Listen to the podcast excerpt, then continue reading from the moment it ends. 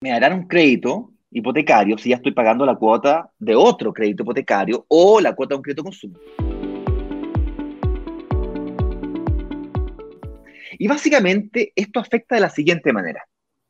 Voy a explicar más profundamente durante el workshop cómo es que el banco evalúa tu capacidad de financiamiento, pero en términos muy simplificados, y cuando digo muy, subrayado muy y con mayúscula, muy simplificado, esto agarras tu sueldo líquido, lo multiplicas por 45 veces tu sueldo, 55 veces tu sueldo, pongámosle en promedio, obviamente depende de la antigüedad y una serie de factores, pero eh, normalmente, generalmente está entre 50 veces tu sueldo. Venga, pongámosle 50 veces tu sueldo. Entonces, si ganas un millón de pesos, a ti te van a prestar altamente probable un te van a dar un financiamiento de un crédito hipotecario de hasta 50 millones de pesos. Si ganas 2 millones de pesos, o logras demostrar que tienes 2 millones, 100 millones de pesos. Si ganas 3, 150 y así sucesivamente. ¿Bien? Ah.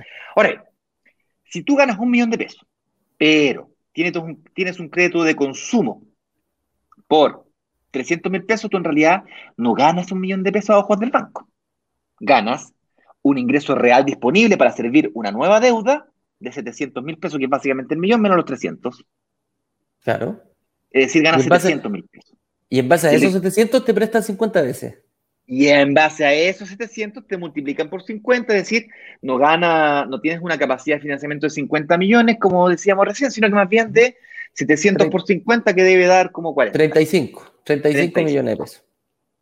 Hoy, pero con 35 no me compone una media agua. Y ahí viene la frustración. Y aquí viene un secreto, chiquillos. ¿Cómo te afecta?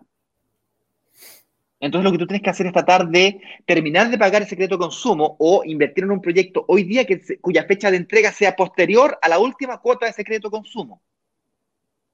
Y ahí te vas a presentar al banco con la totalidad de tu capacidad de financiamiento, con el millón.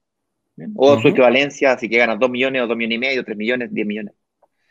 ¿Se entiende? Entonces, no es que el que más gana plata, porque si tú ganas 10 millones de pesos, pero tienes cuotas de créditos de consumo, porque te compraste un Ferrari de 8 millones de pesos, tú en realidad ganas 2 millones de pesos nomás. Y a lo mejor tiene una persona que gana 2 millones y medio, que no tiene deuda, tiene una capacidad de financiamiento mucho más alta que tú.